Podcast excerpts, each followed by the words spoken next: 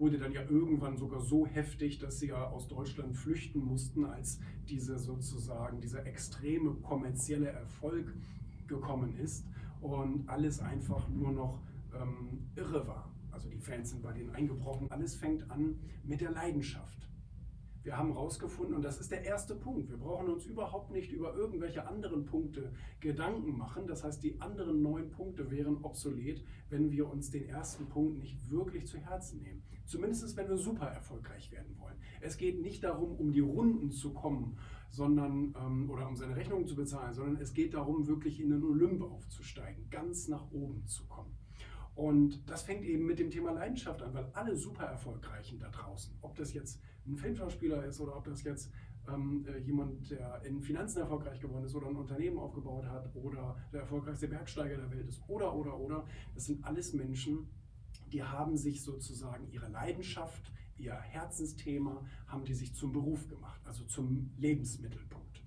Und dafür waren für mich ähm, die Tokyo Hotel Brüder, also Bill und Tom Kaulitz, ein sehr, sehr gutes Beispiel. Wir haben uns in Berlin getroffen und haben genau über dieses Thema gesprochen. Und sie haben gesagt, Julian, wir waren immer die schwierige Band. Ähm, uns wollten die Plattenfirmen immer ungern am Tisch mitsitzen haben, obwohl sie das immer zur Voraussetzung gemacht haben, obwohl sie noch nicht volljährig waren. Sie wollten immer mitentscheiden, weil sie haben gesagt, wir hatten unsere Leidenschaft, wir hatten diese Kunst und Musik, das hat sowohl hat sich bei uns selber gezeigt. Also haben sie mir erzählt, die sind ja auch damals rumgelaufen wie die Wilden und äh, das hat ihnen also auch schon fast Schulverweise an, an ihrer Schule damals äh, gebracht, weil sie einfach so sein wollten, wie sie waren. Sie hatten diese Leidenschaft für Musik und haben gesagt, und das werden wir unser ganzes Leben lang machen.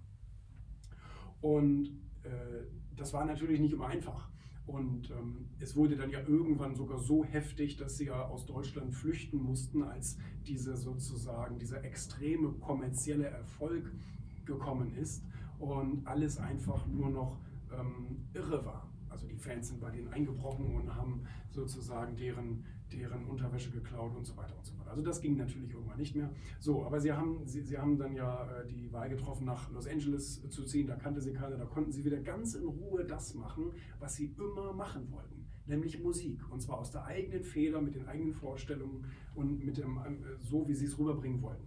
Und das haben sie dort gemacht.